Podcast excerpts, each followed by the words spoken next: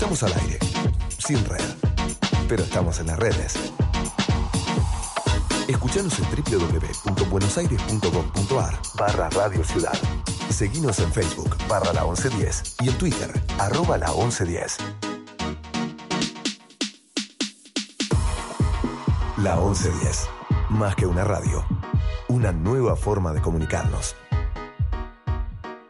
El presidente de la legislatura de la Ciudad Autónoma de Buenos Aires, Diego Santilli, convoca audiencias públicas para tratar los siguientes temas. El 15 de marzo, a las 15.30, la medida de protección cautelar de los edificios del Hospital General de Agudos, Dr. Tornú, y el Instituto de Investigaciones Médicas, Dr. Alfredo Lanari. El mismo día, a las 16, será tratada la apertura y afectación a vía pública de la calle sin nombre, ubicada entre las avenidas Corrientes y Federico Lacroce y la calle Olleros. A las 16.30, la desafectación de distintas parcelas ubicadas sobre la calle Baigorri y la avenida Caseros para ser afectadas al Hospital Británico. Los interesados en participar deben inscribirse antes del 10 de marzo del corriente año. Si lo hacen personalmente, deben concurrir a la sede de la legislatura, Perú 160, segundo piso, oficina 231, de lunes a viernes de 10 a 18 o a través de la página www.legislatura.gov.ar barra audi.php.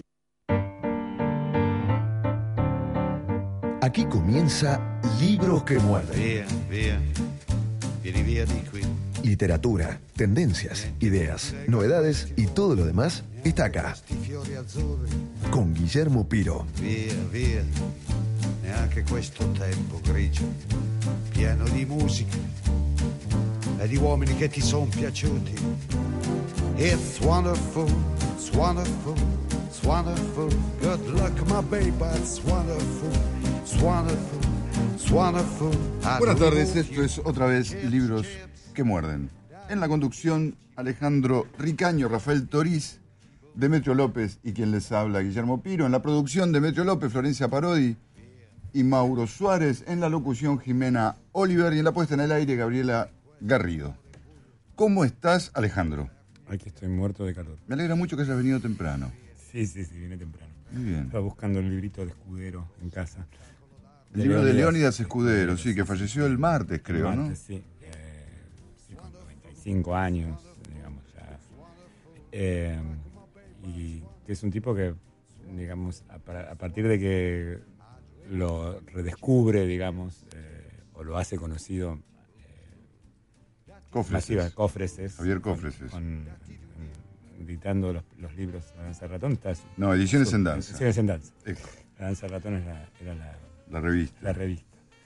Este, y bueno, es un tipo que realmente es una voz tan, tan extraña, tan rara. Eh, yo no me acuerdo cuántos libros tenía, pero es, es cierto que empezó a publicar. Empezó a publicar tarde, ¿no? empezó a publicar a los, alrededor de los 50 años. En 1970 y pico. Sí, y casi todas eran ediciones de San Juan, casi todas eran ediciones de autor, que estaban dando vueltas ahí en, por Mendoza, por San Juan, Cuyo, sí. y toda la región de Cuyo, sí. Y este y bueno, al- más o menos alrededor de los fines de los, no, principios de los 90, este, empieza a circular la poesía eh, gracias a, a, a Cofreses, Que incluso editó, si mal no recuerdo, la obra completa. la Editó poesía la, obra, completa. la, la- la obra completa. Hay una mm, hay un documental que está en, en este en internet, en YouTube o en Vimeo, que se llama Oro Nestas con la N, con no en estas, sino Nestas Piedras, porque Ujú. escribía con esas este, Esos haciendo apócopes. esa- esa ap- ¿cómo me sale la palabra? Apócope. Ujú. Eh, que de alguna manera eh, imitaba las voces de, de los de los buscadores de, de oro, como él fue buscador de oro en, en, este, toda la región de Cuyo, por eso lo de, lo de las piedras, tuvo hasta, hasta un museo en la casa, tenía como unas cositas, de las- de las- fue también jugador. Y, Bueno, de hecho se este, dice que se jugó una mina de oro que había sí, obtenido. Sí, sí, se dice eso, sí, sí. Pero este- en este mm, eh, documental, que hay, hay poco de, de- hay creo que dos poemas nada más. Tiene, el documental tendrá unos, debe ser del 2008 más o menos. Eh, sí, pero tenía, tenía 88 años. Eh, documental que modestamente tuve que ver en, el, en, el- en la edición, porque eran varias horas de grabación y estaban viendo como los, eh, los, dos, los dos de los cineastas que eran eh, Cristian Constantini, era uno, eh, para que me acuerde el otro. eh, y bueno, estaba, había, había mucho material, porque había mucha, mucha anécdota de cuando el terremoto de San Juan, sus búsquedas. Entonces, a- digamos, era como que la, se extendía y era, todo era tan hermoso, digamos, lo que aparecía ahí. Lo pueden ver en, en YouTube, pongan Oro Nestas, Nestas Piedras, Leonidas Escudero, y están ahí en YouTube y en Vimeo. Una cosa que he traído después, por ahí leemos algunos, algunos poemitas de... de Pero yo no lo tengo muy leído, me gustaría escuchar algo. Sí, es, es, es, es raro. Si querés lo veremos ahora, después lo vemos después, como quieras. Vamos a hablar con Sí, nuestro sí, invitado podemos- ahora, sí, ¿no? sí, Démosle sí, la sí, bienvenida sí. a Lucas Margarit. ¿Cómo estás, Lucas? Muy bien, buenas tardes. Gracias por la invitación. Un placer. Eh, ay, mirá, nos traen de comer, qué suerte. ¿Cómo están, chicos? Buenas tardes. ¿Qué es pan dulce que quedó del año pasado? Pero Sí. está rico. ¿Se No, no quedó del año pasado. El invitado dice que no, es pan dulce con chips de chocolate. No me gusta el pan dulce. No te gusta el pan dulce, pero no te das una idea de lo que te estás perdiendo. Realmente, ¿eh? Sí. No, hay un placer en la vida que no lo estás disfrutando. Está Replantéatelo. bien. No, está bien no disfrutar de... Tremendo. De Aunque fuera del año pasado, ¿eh? No, no es del año Muy rico. pasado. Es más, te puedo decir la fecha de vencimiento. Dice, mm, lo tenía por acá. Mm, ah, No- no 14 del 5 de 2016. Bueno. ¿Qué? vamos, eh, ya estamos al borde. Digo, faltan un par de meses. Ya lo tenés dentro de la boca, no pasa nada. Tiene un par de años este pan dulce, pero está rico. Lucas, ¿cómo andás? Muy bien, todo muy bien. Hola, Tommy, ¿cómo te va? Tommy es el nene de eh, Jimena. Déjalo acá, que se quede, que charle. Que sea, es un nene bequetiano. Así que Absolutamente. Em, así que si lo llegan a oír es, eh, es él, es, eh, es la voz de Tommy. Em, Lucas, queríamos invitarte, pero siempre, pero no encontrábamos una mm, buenísima ocasión. Porque nosotros nos guiamos por excusas, un tanto aleatorias y, viste, bastante traída de los pelos a veces, pero alguna excusa tenemos que tener. Y em, sabemos que sos especialista en Beckett, que sos un académico, que si no me equivoco sos titular de la cátedra de en, en la UBA de, Literatura inglesa. de literatura inglesa, que dirigí la revista Beckettiana, Sí, junto con Elina Montes y Mariana Castanino, que trabajamos con, en equipo hace casi 15 años. Y este, también especialistas en Beckett. ¿por qué número va la revista Beckettiana? 14. Estamos- estoy armando el 14. Estamos armando el 14, este, pidiendo colaboraciones este, de académicos extranjeros. Entre ellos, este número que estoy armando este, cuenta con una colaboración de Gonstarsky, que es una de las autoridades mundiales en Beckett.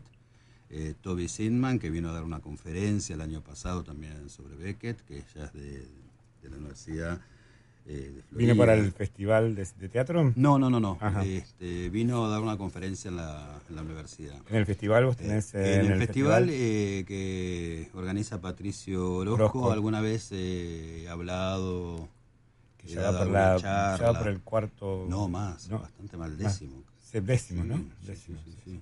Y, este, y el número anterior de Beckettiana, eh, hay un artículo de Linda Bensby, que también es de la Universidad de Colorado, otra de las grandes autoridades en Beckett.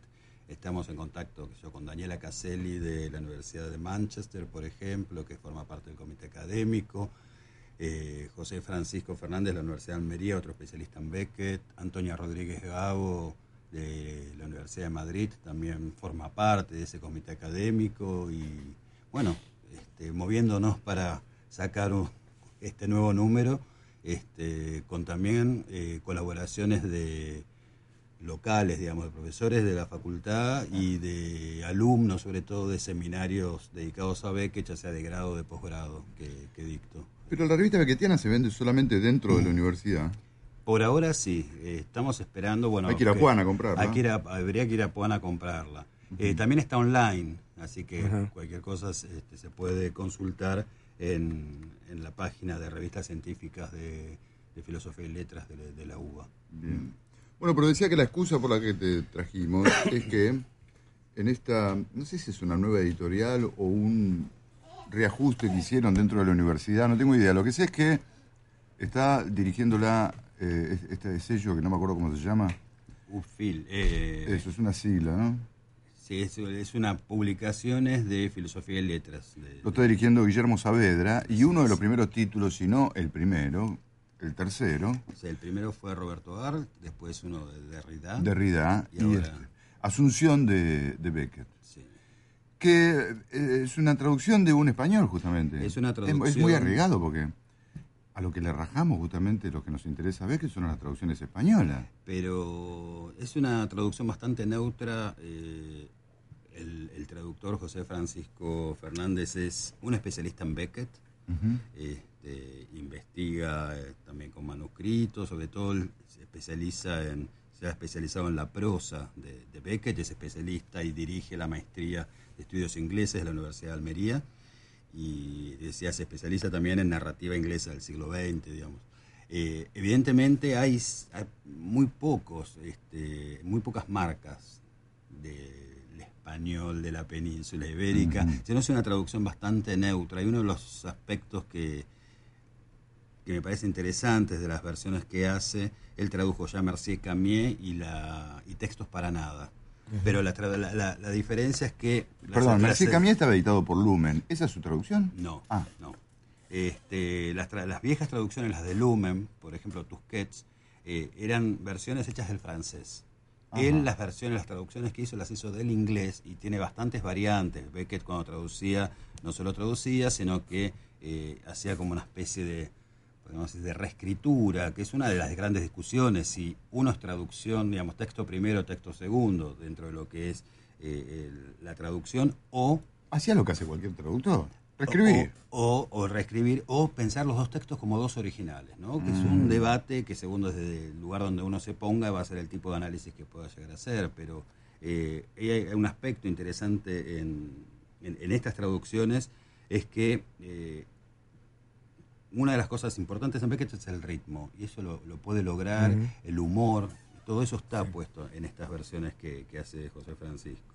También tradujo, que es un texto intraducible, eh, Dream of Fair to, to Middle Women, eh, que se tradujo como Sueño de Mujeres que ni fu ni fa en Tusquets, que es como intentar traducir el Finnegan Finnegan Wake. Wake, más o menos. Es, es con muchos juegos idiomáticos, etcétera, que evidentemente todo eso se, se pierde, pero es un trabajo, creo, este, arduo y creo que loable, ¿no? Llevar a cabo ese tipo de cosas. Y la otra cuestión que, que hablando ahora de la autotraducción de Beckett, que creo que eso es eh, un aspecto muy interesante, es que Beckett nunca pensaba su obra como definitiva. En última instancia creo que nadie, como decía Valerí, un poema no se lo termina, no se lo acaba, sino que se, Se lo abandona. abandona. Mm.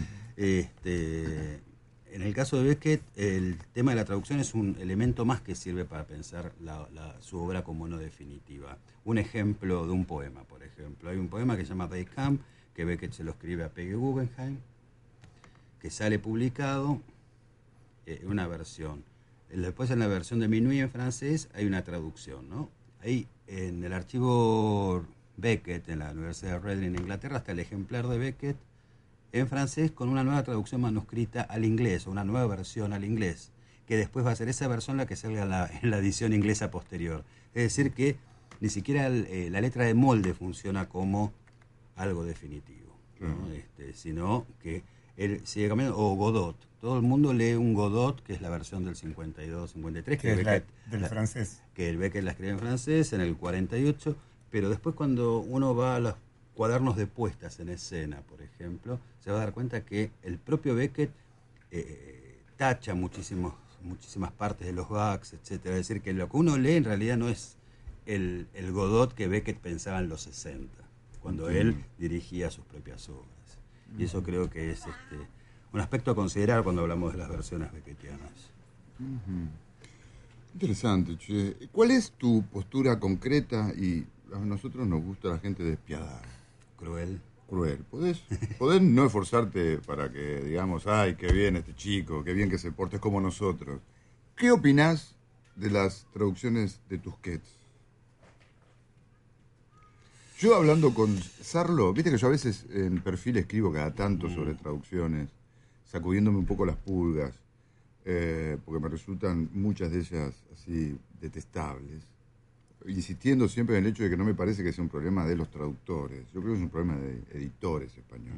¿eh? Creo que los culpables de, de semejante basura son menos los traductores en sí que los, que los editores que que digo, que aceptan y que pagan incluso esos laburos y no hacen ninguna objeción. Pero entonces, a raíz de esto, cada vez que me encuentro con Sarlo, me dice, por, digo, me encuentro casualmente, me insiste en que por qué no hablo de las traducciones de Beckett de Tusquets, que ella, para ella son el ápice de la monstruosidad.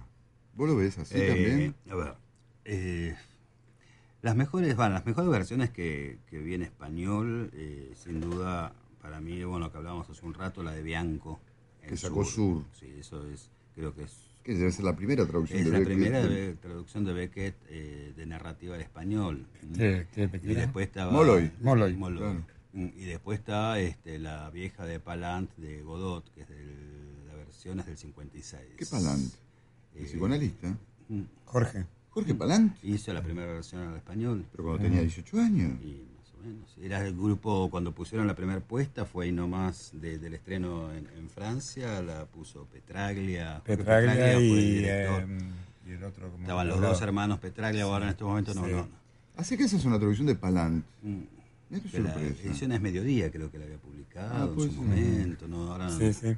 Y este y después Nueva Visión había sacado también algunas ediciones acá. con Totalmente. buenas- con buenas versiones. Con respecto a las traducciones que vos decís de Tusquets, el tema es que hay unas traducciones de Ana María Mosch, por ejemplo, la, la catalana, que, que La son hermana de las Terence. primeras, sí. Que, que- La que- amiga de, del poeta este maldito, ¿cómo se llama? La amiga de. de Panero, De Panero, de sí, Leopoldo sí, María, sí. La, la generación de los. magnífico. Sí. La generación de los novísimos. Sí, Claro. claro, los novísimos catalanes.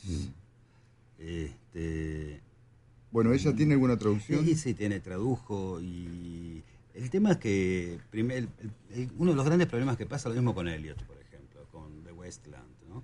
Eh, Con la tierra baldía. Sí, perdón. No, no está bien. Sí, sí, sí. Con eh, la, la uniformidad de los tonos, de los registros, ¿no? Eh, Beckett es muy, para decirlo en castillo, es muy guarro todo eso muchas veces se pierde, como que se lo limpia. Y eso creo, pasa lo mismo con Shakespeare, por ejemplo, eh, que también es, es sumamente obsceno Shakespeare, pero sin embargo en esa construcción del altar que se hace de este tipo de escritores, ese mito que se crea, como que se limpia muchas de esas eh, Impurezas. impurezas, muy bien. Sí. Y eso creo que es uno de, de los errores. A mí igualmente este, hay, hay versiones de Tusquets que aparte son varios traductores que están mejor que otras. Eh, qué sé yo, Talens, por ejemplo, la, la versión de la poesía de Talens es... eh, hay cosas que me parecen... eh, no quiero decir un horror, pero...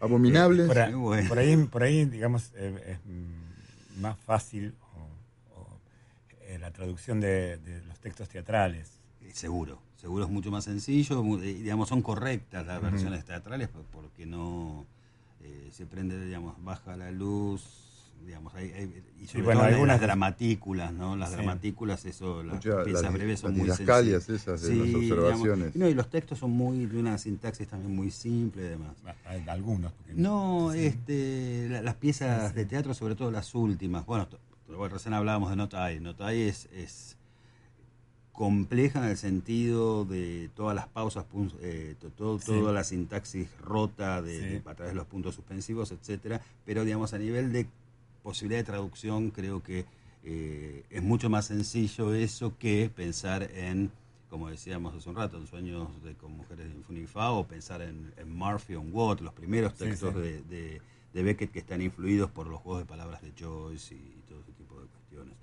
La última parte, eh, tanto en traducción, estoy pensando en las últimas prosas, la, última poesía, el último teatro. El último eh, poema es como es, ¿no? De Command, como, eh, ¿cómo decir?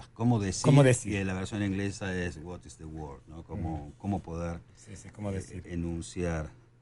Y, este, y hay, esa, lo, difícil ahí es conseguir guardar el tono de la simpleza, de lo básico, de lo elemental, ¿no? Y que es un e, es un problema para el traductor, es un problema para el lector, es un problema para el académico, es un problema para el director de teatro, ¿no? Este, poder guardar el ego y dejar que el texto esté ahí, más allá de lo que uno quiera agregar y demás en esos vacíos que deja el texto de Beckett. Eso es muy claro en las puestas de teatro de, Beckett, que muchas veces el, el, director quiere sobresalir sobre el propio texto, entonces no respeta absolutamente nada de lo que Beckett pone bueno, las didascalias de, Beckett era eran precisas, son una partitura. un pentagrama te iba a decir. Tal cual. Y, vos sabés que una vez estábamos armando una pieza de, Beckett, estaba ayudando a una directora haciéndolo, Cecilia Propato, y eh, Norma Galiardi hacía el papel de en la obra Footfalls, Pisadas, que es una mujer absolutamente en despojos, que caminaba haciendo el movimiento pendular que es típico en toda la obra de Beckett, las mecedoras. La mecedora del rock, ¿cómo se este, llama? El, entrada de rockabye. Sí, rockabye. Eh, casi se llama meciéndose, ¿no? O, Nana, le pusieron... Sí, sí, meciéndose. También. Eh, en francés es la mecedora, ¿no? Y este y este movimiento pendular y bueno en la mecedora es donde el texto se escucha. Se escucha no hay muchas obras en, sí sí, bueno está la, la grabación está la mujer en, en, la, en, la, mecedora y hay una voz en off hay una voz en off y cada que, que está pensando que está pensando. y cada tanto ella dice more no según cada vez más. Sí sí después sí. Faint, más. sí sí sí primero empieza more y que cada, vez como que como va dejando está pidiendo más lenguaje para poder continuar. ¿no? Sí, sí. Y, esta obra que, a la que me remitía, Pisadas, estaba Norma, ya sabía el texto y demás, y bueno, que lo empieza a decir caminando, ¿no? Este vaivén. Y había algo que no cerraba. Entonces le dije, bueno, digamos, era como para ir viendo el texto, el ritmo y demás, ¿no? Ir corrigiendo la cuestión rítmica que es fundamental en las puestas de Beckett. En cuanto pusimos eh, en, el ensayo, pusimos las eh, aclaraciones de que las didascalias, la obra salía redonda, en el ritmo, en, los tiempos de, llegada de un extremo a otro, etc.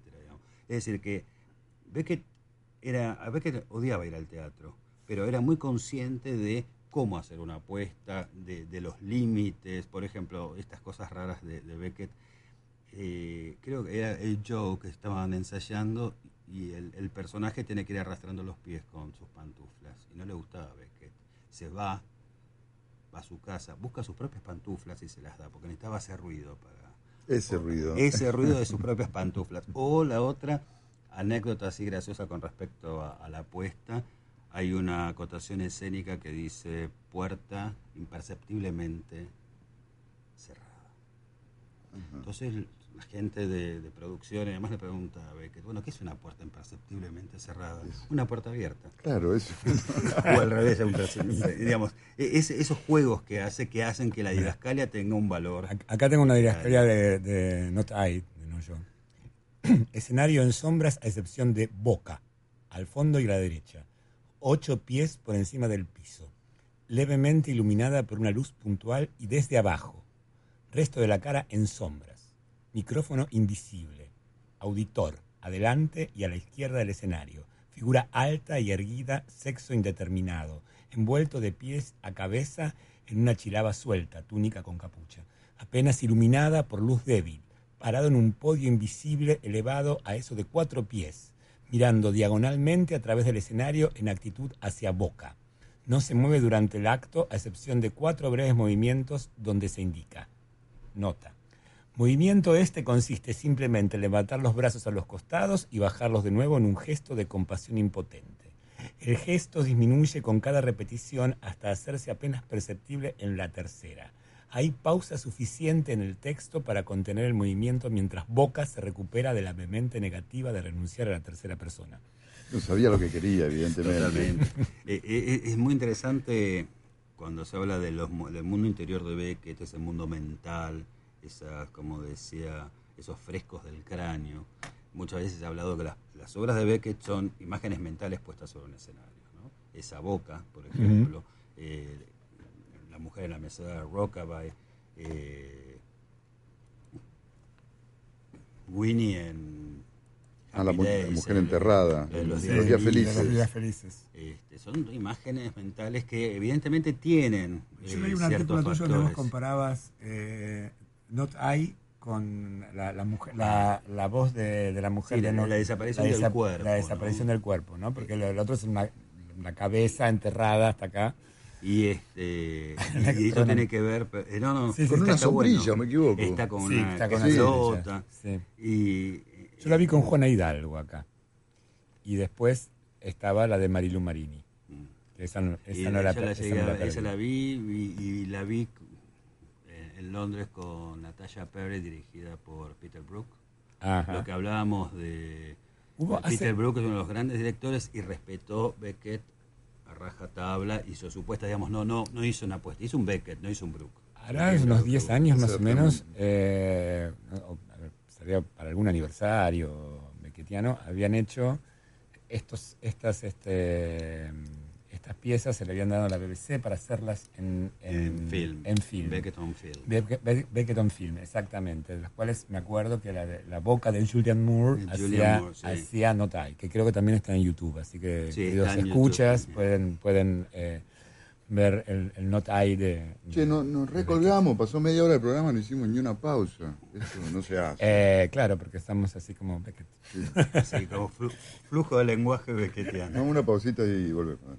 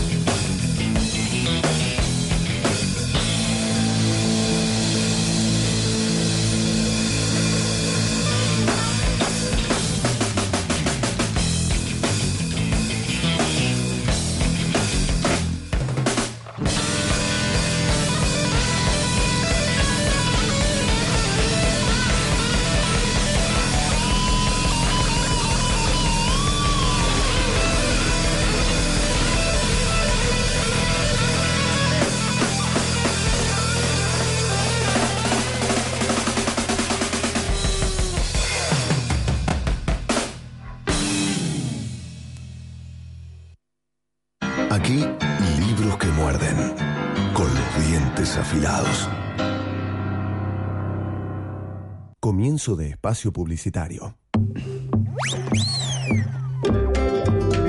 Estás en el aire de la 1110. Estás escuchando Buenos Aires. La 1110. Tu ciudad. Tu radio. Tres de cada diez muertos en el tránsito son peatones. Cruzá siempre por la senda peatonal o esquina, respetando los semáforos. Allí, todos los vehículos deben darte prioridad. Luchemos por la vida. Frente a las fuertes lluvias, el gobierno de la ciudad te recomienda, intenta permanecer en un lugar seguro hasta que el tiempo mejore. Si vas a salir, evita transitar por calles inundadas. También evita tocar postes de alumbrado, cajas de luz o cables. Retira tu vehículo de zonas inundables y circula siempre a velocidad reducida, con las luces de posición encendidas y con el cinturón de seguridad. Para evitar tapar los desagües, no arrojes elementos en la calle y evita sacar la basura. En casa, si hay vientos fuertes, saca de balcones y ventanas cualquier elemento que pueda volarse. Y evita tocar artefactos eléctricos mojados. Ante cualquier emergencia, llama al 103, gratis, las 24 horas. Buenos Aires Ciudad. Fin de espacio publicitario. Estás escuchando Libros que muerden. Con la cultura. Ni nos saludamos.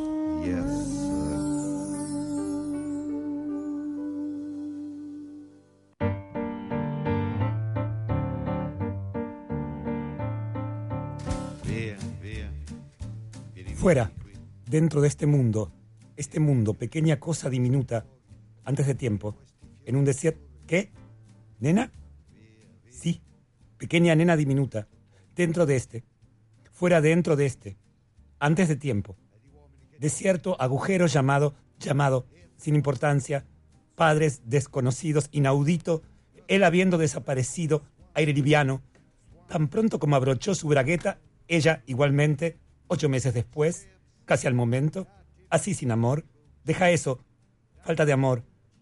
Está normalmente descargada en la niña enmudecida. En el hogar, no, ni por asomo ciertamente, bajo ningún concepto, sin amor de ningún tipo, en ninguna de las subsiguientes etapas, un caso tan típico, nada relevante hasta llegar a los 60 cuando, ¿qué? ¿70?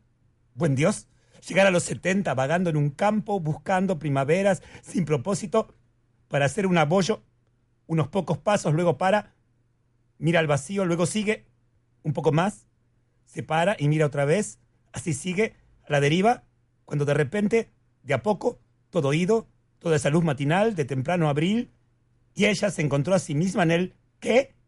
¿Quién? No, ella. Se encontró en la oscuridad.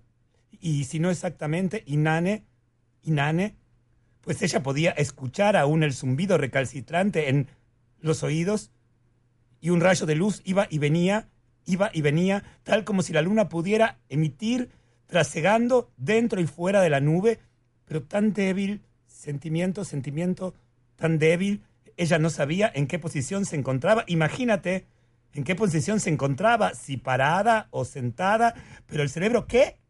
¿Arrodillada? Sí, si parada o sentada o arrodillada, pero el cerebro, ¿qué? ¿Recostada? Si, si parada o acostada o arrodillada o recostada, pero el cerebro seguía, seguía de algún modo, pues su primer pensamiento fue, oh, mucho después, brusco destello surgido, como si ella hubiera tenido que creer junto a los otros abandonados en un piadoso, oh, Dios, primer pensamiento fue, oh, mucho después, brusco destello, ella estaba siendo castigada por sus pecados, algunos de los que luego suficientemente pruebas y pruebas fueron requeridas destellando en su mente uno tras otro, luego descartados por estúpidos, o mucho después ese pensamiento descartado, cuando ella se dio cuenta repentinamente de a poco, se dio cuenta que no estaba padeciendo, imagínate, no estaba padeciendo, ciertamente no podía acordarse de primera cuando habiendo padecido menos, a menos claro que estuviera intentando padecer, ajá, pensaba que padecía igual que en el momento extraño de su vida cuando claramente intentaba estar sintiendo placer, ella no estaba de hecho en el momento menos claro que estuviera intentando padecer, ajá, pensaba que padecía, igual en el momento que extraño de su vida, cuando claramente intentaba estar sintiendo placer, ella no estaba de hecho sintiendo ningún, ni el más mínimo, en cuyo caso, por supuesto, esa noción de castigo por algún pecado u otro, o ningún, ni el más mínimo, en cuyo caso, por supuesto, esa noción de castigo por algún pecado u otro, o por el montón, o sin razón en particular, o por su propio ser, cosa que ella entendió perfectamente esa noción de castigo. Lo primero que se le ocurrió surgió como si ella tuviera que creer, junto con los otros, abandonados, en un piadoso Dios. Lo que primero se le ocurrió.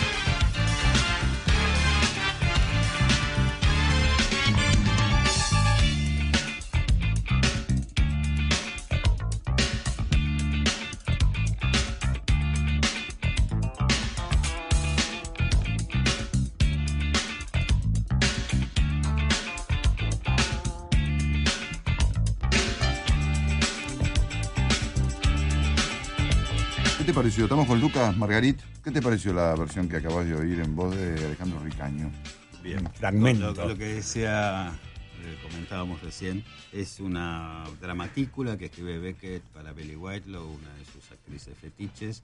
Y bueno, él está acá sentado, muy cómodo leyendo la pantalla y le da y justamente esa situación como que le da demasiada expresión eh, Billy Whitelow y por, por estas didascalias bequetianas tan, tan exactas y además estrictas, eh, estaba inmóvil. En el medio del escenario. Eh, adentro de un. Adentro de un cajón, todo. Y, los únicos músculos que podía mover. un cajón te referís a un ataúd? No, no, no. era como, una, caja. y Lo único que se veía era la boca. La boca. Y y los únicos músculos que podía mover eran los de los labios y la lengua, digamos, y, estaba sujeta de la pera y la parte de arriba y los ojos tapados. Tapados, sí, sí, sí. Y eso creaba justamente en la voz también una tensión una tensión muy muy potente, ¿no? Y eso este ¿Cómo se llama la actriz, repetilo? Billy Whitelow. ¿La, ¿La puedes googlear que le quiero ver la cara, que no la conozco? Eh, hizo, bueno, era, hizo mucho Beckett y hizo varias películas, series, estuvo en algunas series, murió hace un par de años. Bueno, pero ¿qué puntaje le podemos poner a la, a la, lectura? 7, 8. Bien, muy bien. Está bien, está bien. aprobadísimo. sí. ¿Cuánto, probás acá? ¿Con 4? ¿Con 5? ¿Cuánto probás sí, Con 4. Con 4. Yo, pero yo pensé que te iban a meter un 4. Llegaste un 8, buenísimo. 7, 8. Genial. Sí, eh, ¿sabes qué? Eh, Vos decías, hablaban antes, mm, fuera de micrófono, hablabas de, de, algunas puestas que vos viste de, de Bueno, justamente, pero hace muchos años, ¿eh? eh ¿Vos sabés qué puesta vi? Porque yo no me acuerdo. La vi acá en el San Martín. Eh, sí, yo no me acuerdo quién la, quién la dirigía, pero me acuerdo que creo que estaba en el... En, estaba Julio de Gracia y estaba. La, la única persona que hacía Beckett era eh, Miguel Ligero. Que hacía de eh, Pozzoes. Eh, sí. Eh, que al, Luque agarraba ese. Sí, ya, sí, ya. Era, lo demás era una cosa que no se entendía qué era. Encima le habían puesto en algunas. Este, cosa que Beckett se hubiera levantado de la tumba y hubiera, hubiera agarrado una ametralladora. Por, ejemplo, Beckett, eh, y Luke entraban en una nave de iglesia. Sí. Gigante. Sí. O sea, no, ese, tipo, ese tipo de, de, entre comillas, sobreinterpretaciones, como decía Beckett, era lo que más detestaba. Por ejemplo, hubo una compañía que quería hacer Esperando a Godot con mujeres. Y Beckett dijo que no. Y cuando empezaron a protestar, ¿por qué no? Y porque las mujeres no tienen próstata, vieron que uno de los personajes tiene, está todo el tiempo meando y, ya está. O eh, querían hacer un fin de partida con un escenario rosa. No, ves que es muy claro que tiene que ser gris. Y, era muy... y no transigía con eso. No, para nada, para nada. este, y ahora pasa lo mismo. Eh, el heredero no si hacen alguna de estos tipos de modificaciones no, no da los derechos ni nada. Me parece que está bien porque es respetar una estética. Eh, una apuesta estética implica una apuesta política, moral. una ideología, moral, etcétera. Entonces, eh, transformar, como muchas veces ha hecho, y hablamos hace un rato, una obra de estas características, con un peso ontológico sobre la, condición del hombre, etcétera, etcétera, todo lo que se puede llegar a decir, transformarla en un circo, eh, no, no da. Y aparte justamente se pierde el efecto si uno lo transforma en un circo. Eh, bueno, era el defecto que tenía esta apuesta bendita de la que estamos hablando, que se dio acá en el San Martín, que me, ocurrió lo mismo dos veces, no con, una con Beckett, una viendo esta apuesta de Esperando a Godot, y otra vez me pasó en Colonia, viendo una apuesta de una obra de teatro maravillosa que se llama Hablemos a calzón quitado. La impresión que tengo yo es que pero es una impresión, ¿eh? Digo, no tengo modo de, justificarlo como... Eh, en, el sentido, no puedo decir certeramente qué fue lo que pasó, pero tengo la impresión de que la risa de la gente, la, risa, la pequeña risa, eh, es algo muy atractivo para el actor. Tengo la impresión de que cuando escuchan que alguien se ríe, empiezan a fomentar esa risa, empiezan a ceder terreno para que la gente se ría. Em, incluso aludiendo a, la cuarta pared, digo, hablándoles abiertamente al espectador o mirándolos o haciéndoles gestos. Eh, en Hablemos, Hablemos a Calzón Quitado era, Bueno, fue una apuesta que te digo bien Colonia, que era, pero una, una porquería directamente. O sea, me parecía una, una apuesta escolar, o sea, no había entendido absolutamente nada. Y en la apuesta que habían hecho acá pasa algo parecido. Me acuerdo que había venido yo a verla con Raúl Solesi y los dos teníamos ganas de quedarnos en la puerta parando a la gente diciéndole, mire que esto no es Beckett, ¿eh? esto, lo que vieron es otra cosa.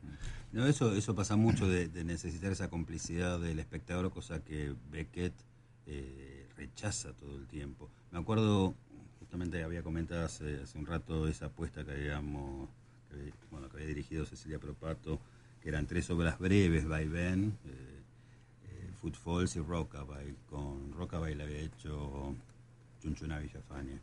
Y este, yo le dije, le contaba a Cecilia, acá se hace, hacemos Beckett o hacemos Beckett, en el sentido de respetar todo. La gente no salía con esa risa, como vos decís, salía Igual en- con una cara amargada porque eran tres obras. bueno, la primera el- más suave, pero las otras dos bien oscuras y que no dimos ningún tipo de este de aligeramiento que muchas veces se hace con las obras de Beckett, lo cual me parece, a mí particularmente me parece este bastante eh, traicionero con respecto a- al, al- autor y al original, claro. I- Igual en, en Esperando Godot hay como una- unas partes de un humor oscuro, pero hay un humor, o sea, es- no Sí, pero vos eh, debes saber muchas de que, esas que- cosas que Beckett, Beckett- después las sacan los 60 en sus propias puestas. Los gags gestuales, por ejemplo, Beckett los elimina. ¿Por Uno qué? ve los manuscritos del Schiller Theater, por ejemplo, de las puestas de Beckett y todo eso está como anulado, haciendo más hincapié en los juegos de palabras y demás, pero que no es la risa de la comedia, es otro tipo de risa. Claro, ¿no? exactamente. Él, Sí, sin embargo, decía que, por, lo- por lo que yo tengo, me acuerdo de un reportaje, o a, a él le encantaba Laurie Hardy. Sí, digamos, claro, y él lo pronto, toma como eh, modelo. eh, son, son, son sus modelos de. Sí, de- Chaplin, de- Buster Keaton. sí, bueno, eh, de hecho, la única película del, del- del Film. film Es con Buster es Keaton. con Buster Keaton.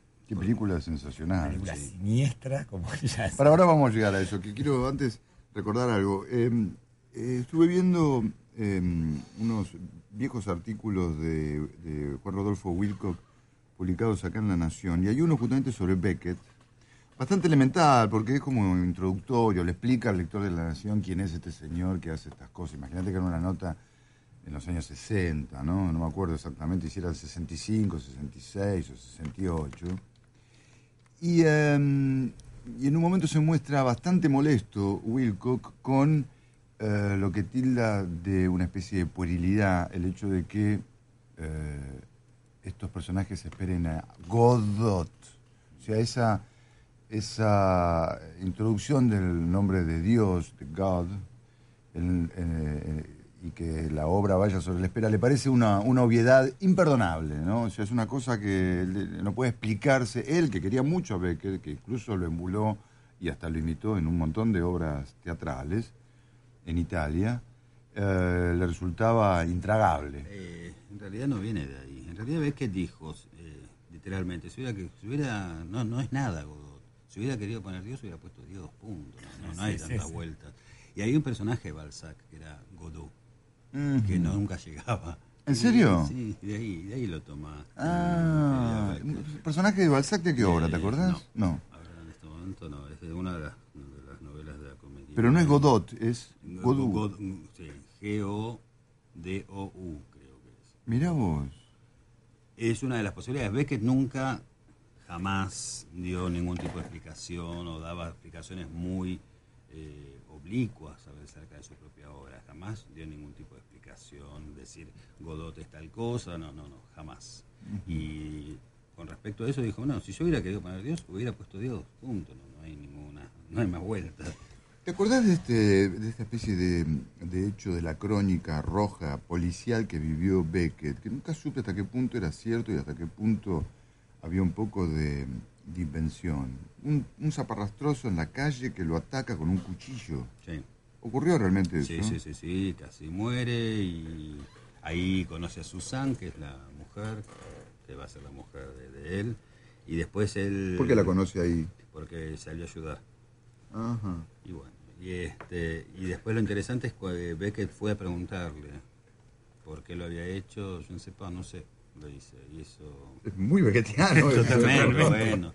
Es que, por ejemplo, cuando ves que te escribe Murphy, uno de los lugares donde iba a visitar, que después le sirve, el manicomio, por ejemplo. Iba, a ver, pasaba. Iba a observar cómo vivían en el manicomio. Sí, no, no, eso observar y demás, pero había, cierto contacto, de este, y, le gustaba mucho como fuente, para decirlo de algún modo, eh, esa decadencia del hombre. ¿no? El, hombre el hombre es siempre, desde que nace, el nacimiento ya marca eh, su propia decadencia. La única cita, por ejemplo, en español, que está en el ensayo sobre Proust, eh, Qué lindo laburo es. Que, hace, que escribe. ¿Ves que la única. está en el plus que es una cita de Calderón de la Barca. El peor pecado del hombre es haber nacido. Muy Ciorán es eso, ¿no? bueno, eran eh, amigos. eran amigos. Se la pasaban en silencio. Quiero decir, iba a decir algo. Vos sabés que la tumba de Beckett está. En Montparnasse. Sí, a, un, a una o dos tumbas de Ciorán. sí, sí, sí, O sea, una vez leí una. Están, la, están la, digo, digo, ¿Qué diálogo? no, no, era, era... Quizá me equivoque de personaje, pero yo creo que era eh, un tipo que creo que se llama Sullivan, que es el que entrevistó a Bacon, quizá me confundo de mm. personaje, que hablaba de eh, que había contactado a Beckett para hacerle una mm, entrevista y que Beckett lo había invitado entonces a cenar y que él le había hecho un par de preguntas y Beckett directamente no se las había respondido, había seguido comiendo como si no lo hubiera oído. Y, em, y él le pareció algo eh, escandalosamente vergonzoso, ¿no? Y bueno, y siguió comiendo y cuando terminó de comer, Becker le dio la mano y le dijo, pasé una noche excepcional, espero que esto se vuelva a repetir. una cosa muy rara. Bueno, sí, es que ese tipo de anécdotas, bueno, también crean un mito, ¿no? Todos estos escritores arman un mito. ¿Puede decir que era una maniobra de Beckett? No sé si una maniobra o cómo nos llega a nosotros puede funcionar como una maniobra. Mm. Este, pasa con Borges, pasa con, bueno, con Beckett, con Joyce, etcétera. son figuras que empiezan también a circular ciertas historias alrededor de ellos que este, van creando una imagen bastante particular de cada uno. Estaba pensando... Eh, Beckett con sus silencios y demás, pese a eso, por ejemplo, formó parte de la resistencia contra el nazismo, la ocupación nazi, fue en París. Este, pese a eso, cuando le dan el premio Nobel, le da eh, el premio a sus amigos, a los pintores Van Belle, los dos hermanos Gary y Bram. Este, era, era alguien muy accesible, muy, muy simple. Entonces también está ese otro lado de crear este monstruo becketiano como un personaje cuasi kafkiano, ¿no? Y por eso digo, son a veces eso hay que tenerlo con cuidado y, ver qué imagen este, se fue construyendo, no el propio Beckett de sí mismo, sino todos los discursos que hay alrededor, Hace poco encontré en la web um, un film que se consideraba perdido, que era un um, basado en un texto de Beckett. Eh, uno de los actores era Harold Pinter. ¿Lo llegaste a ver ese texto? Eh, Catástrofe. Sí, que no me acuerdo cómo el, se llama. El del director de, teatro. Sí, exactamente. que da indicaciones. En realidad no, no, no, siempre es un texto que siempre existió. Digamos, Beckett lo escribe, se, lo dedica... No, el texto no, digo la, la peliculita. Pero ese se hizo para Beckett on film. ¿Ah, sí? Ah, bien. Este, es un texto que Catástrofe... Eh, Gracias, Mauro. Nos trajeron agua. Este, lo escribe Beckett, eh, dedicado a Havel, el dramaturgo checo que estaba preso en la Polonia ocupada. Havel es el del buen soldado Schweck. Ah, qué buena. Sí, sí. Y, este, y es una de las piezas junto con What Were, que donde son las dos piezas más explícitamente políticas de. En realidad todo el teatro de Beckett y toda la obra de Beckett, aunque muchas veces se lo considero elitista, todas esas lecturas bastante eh, pedorras también, lo digo así, eh, pero hay, hay, una, hay un factor ideológico en Beckett político muy importante. Si uno, vamos a Godot, que es la obra más conocida, uno de los grandes problemas ahí es el, sometimiento del hombre. Los personajes, Lucky, y después la relación entre Vladimir y Estragón son relaciones de poder.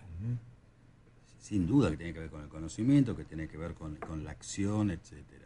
¿sí? Y el teatro de Beckett tiene justamente esa, esa beta ideológica que está puesto, que tiene que ver el sometimiento desde un punto de vista ontológico a la vida, porque nadie elige nacer, y eso que tiene que ver con la influencia de, que hace de un filósofo postcartesiano eh, que ve que en los años 30, año 34, en París y después en el 36 en Dublín, que es Hoylings. Es un postcartesiano que lleva la división entre mente y cuerpo a extremos mucho más radicales que Descartes. Y este, justamente, eh, el hombre está sometido a vivir y por una obligación ética tiene que continuar existiendo. Por eso ves que no hay suicidas. Ves que está, bueno, gente se degrada y muere, punto. ¿Sí? Pero no hay suicidas. ¿Por qué? Porque, repito, es una obligación ética, es una obligación estética la de continuar. Si en Hoylings esa obligación tiene que ver con una posición teológica, en que ante la ausencia de Dios es una obligación ideológica, política y estética y claramente ética. ¿sí?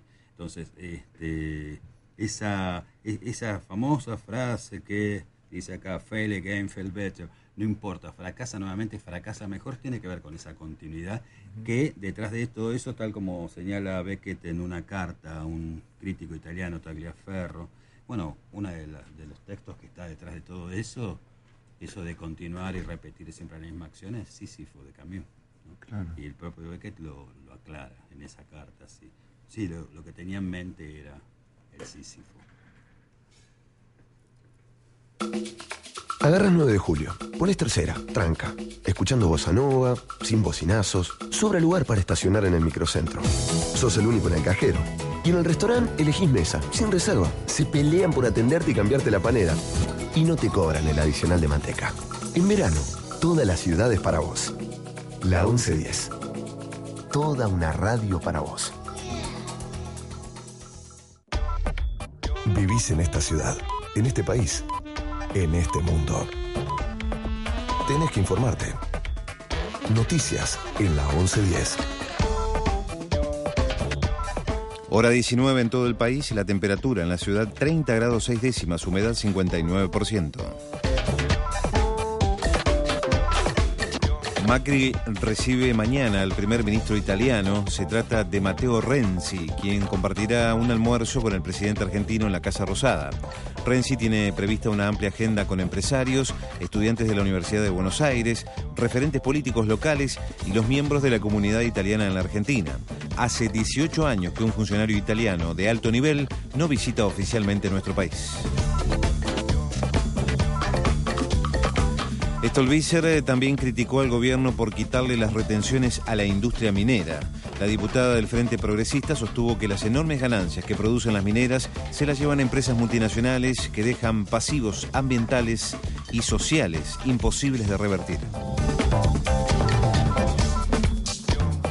Barrio Nuevo espera que haya paritarias semestrales. El jefe de la CGT, Azul y Blanca, estimó que podrían negociarse en dos tramos. Agregó que el principal objetivo es no perder el poder adquisitivo. Mañana se relanza el IPC Congreso. Diputados de un sector de la oposición, encabezados por el Frente Renovador, darán a conocer los índices de inflación alternativos de noviembre y diciembre de 2015 y enero de este año. Datos del tiempo. La temperatura en la ciudad 30 grados 6 décimas, 59 el porcentaje de humedad, el cielo está parcialmente nublado en la ciudad. 19, un minuto.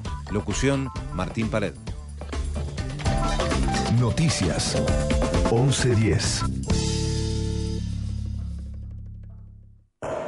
Charlie García en la 1110. Tengo memorias así de ir al colegio y escuchar Radio El Mundo, algunos programas en vivo, La Danza de la Fortuna como ah, ninguna, no sé. Después era adicto a Modar en la Noche. Pero en primero así, que pasaban todos los discos ingleses y norteamericanos. señor.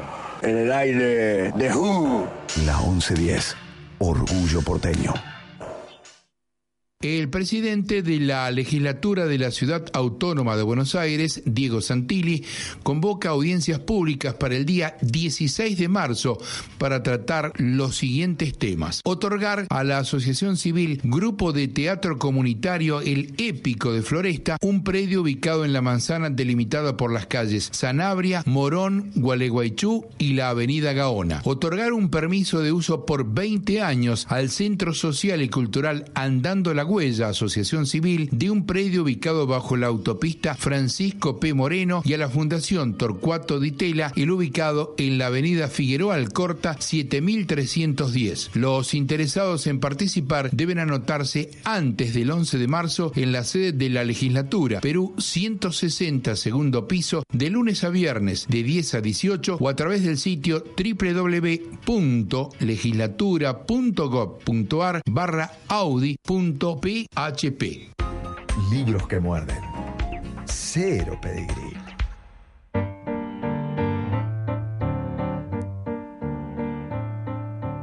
Via, via, vieni via di qui.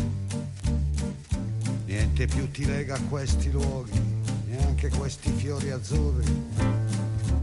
Via, via, neanche questo tempo grigio, pieno di musica e di uomini che ti sono piaciuti.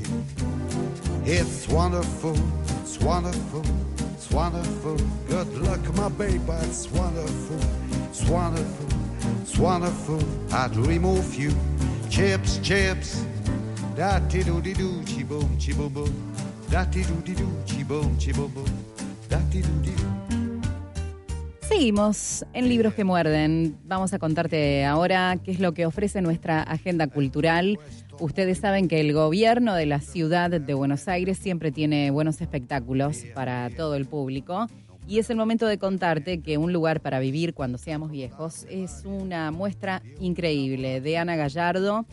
Te invita a transitar por los últimos 10 años de producción de la gran artista argentina y podés disfrutar de sus obras en distintos soportes. Hay dibujos, videos, instalaciones y registros de acciones sobre eh, vivencias íntimas, digo bien, y problemáticas sociales. Acércate al Museo de Arte Moderno de Buenos Aires, que está ubicado en Avenida San Juan 350, de martes a viernes, de 11 a 19 horas. Los días sábados, domingos y feriados también puedes asistir de 11 a 20 horas. La entrada general tiene un costo de 20 pesos y si vas el día martes es completamente gratis. También te cuento que en el marco del Festival de Verano del Colón en Plaza Vaticano se va a presentar Matine Fantomas, una opereta radiofónica al aire libre. Las funciones serán el martes 23 y miércoles 24 a las 20 horas en Viamonte y Libertad, por supuesto con entrada libre y gratuita. Recuerden que mm, el planetario de la ciudad de Buenos Aires está abierto para todo el público. Eh, te propone participar de las charlas astronómicas sobre el sistema solar y la Vía Láctea. Además, puedes observar la Luna, puedes observar Júpiter y otros astros destacados a través de un telescopio eh, en forma gratuita. Estas actividades se realizan todos los días jueves y viernes a las 19 horas. Para algunos despistados, ubicado el planetario en Avenida Belisario Roldán y Avenida Sarmiento. Recuerden esta actividad con entrada libre y gratuita. De todos modos, pueden ingresar en la web del planetario e interiorizarse sobre todas las actividades y las proyecciones que se están dando en este verano porteño. Más información la van a encontrar ingresando en nuestra web oficial www.agendacultural.buenosaires.gov.ar. Libros que muerden. Pocas pulgas.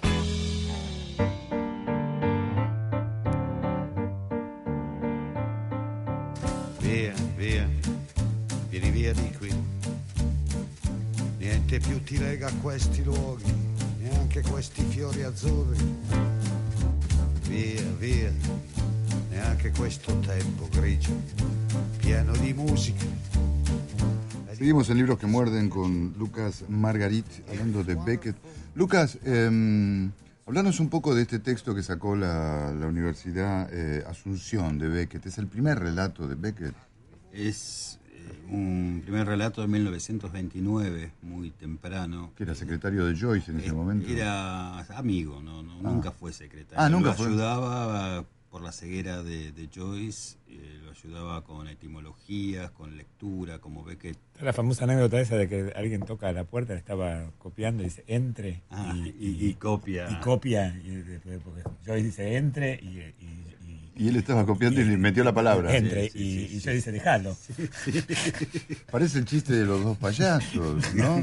Coma. Coma, sí, ¿Viste? sí, sí, sí, Uno que le está dictando Hola, la carta a otro. sí, coma, beba. Te quiero, coma. Y este. Y le estaba, para que le iba a regalar creo que unos chorizos a Beba, acompañado de una carta, y cuando termina de escribir la carta, hay una botella de vino. Sí, sí. Cuando termina la carta no queda ni el vino ni los chorizos. Ok. Cuando Beckett conoce a Beckett a Joyce en el 28, en una cena que organiza Thomas McGreevy, que era un poeta irlandés, uno de los que lleva el modernismo en lengua inglesa a Irlanda, que era bastante conservadora la Irlanda de los años 20, por eso Beckett huía de ahí. Y ahí conoce a Joyce y Beckett al ser políglota, él sabía inglés, evidentemente, francés, italiano y alemán, aparte de latín y griego, y este, por sus estudios en el Trinity College de Dublín. Entonces, Joyce lo, lo toma como, como amigo y lo ayuda a, justamente a cuestiones etimológicas de lectura, entre esas cosas, por ejemplo, leyeron juntos Fritz Mautner, una lectura que Borges también había. El que hablaba sobre el ten- lenguaje, el que predecesor de Wittgenstein. Era, claro, justamente Wittgenstein en el Tractatus discu- discute con, Ujú, con Mautner. Mautner, sí. Y este y bueno, en ese en ese periodo, bueno, Parecido físicamente era Wittgenstein y, y, y, y Beckett. sí, Los flacos, dos flacos y este, Enjutos. enjutos. Pero Y- creo que Beckett debería tener mejor humor. No sé, que Wittgenstein. eh, No sí, sí, si uno lo entiende. Digamos, humor en su obra sí, en, en la vida personal, bueno, los las Sí, muy poco de la vida personal de los- es que los testimonios son muy muy Escuetos. escuetos y no había mucho de dónde agarrarse. Este, siguiendo con el año 29, ve que recién llegaba a París por primera vez, que llega en el 28, fines del 28, y en la revista Transition publica este cuento junto con ese ensayo que Joyce pidió bueno, a varios eh, a varios colegas y a varios amigos que escriban algo sobre el eh, Work in Progress, que después va a ser el Finnegan's Wake. Y entre esos ensayos estaba eh, Dante Bruno Vico Joyce, que es un estudio de Beckett sobre este texto de Joyce. Esos dos eh, textos justamente se publican en Transition 1929 y después va a ser recopilado en ya en relatos completos y demás, pero jamás se tradujo al español. Es la primera edición en español que se publica, este, que se publica bueno en la facultad. Eh, esa edición eh, es un texto muy breve, de cinco carillas, es, está, es bilingüe, está el texto original y la traducción al español, eh, y hay un ensayo de O'Hara, que es un especialista, también en Beckett hay muy poco escrito en realidad sobre este cuento. Es un artículo que salió en los años 70, a finales de los años 70, en la Journal of Beckett Studies, y nos autorizaron y muy contentos de que bueno recuperemos también ese texto de O'Hara para la edición y una introducción mía, ¿no? Marcando el contexto de, de producción del, del- de esta primera prosa de, de Beckett. Y después de eso, en 1930, Beckett publica Horoscope, que es el primer poema y el primer libro solo que, que, que publica Beckett a través de un concurso. Y volviendo a las traducciones, bueno, Horoscope es un juego, el título ya es un juego de palabras muy joyciano, ¿no? Y que une la palabra hor, puta, y horóscopo. Y las traducciones son horribles que se han hecho. Eh, la más, la primera que hizo Talent zafa bastante más, que es puto horóscopo. La última, la nueva versión que hizo Talent es horrible, que es horósconio. Oroscoño. Orosconio. Oroscoño. Me, me- me Yo hace para ese acordar tipo a- de me hace- cosas- me hace acordar a después de hora de Scorsese que se llamó en España Jo, qué noche. Oh, que no, horror. Jo, no o. Jo. De De joder. joder. ¡Jo, qué Jo, noche! qué noche. Eh, hay- han hecho cosas...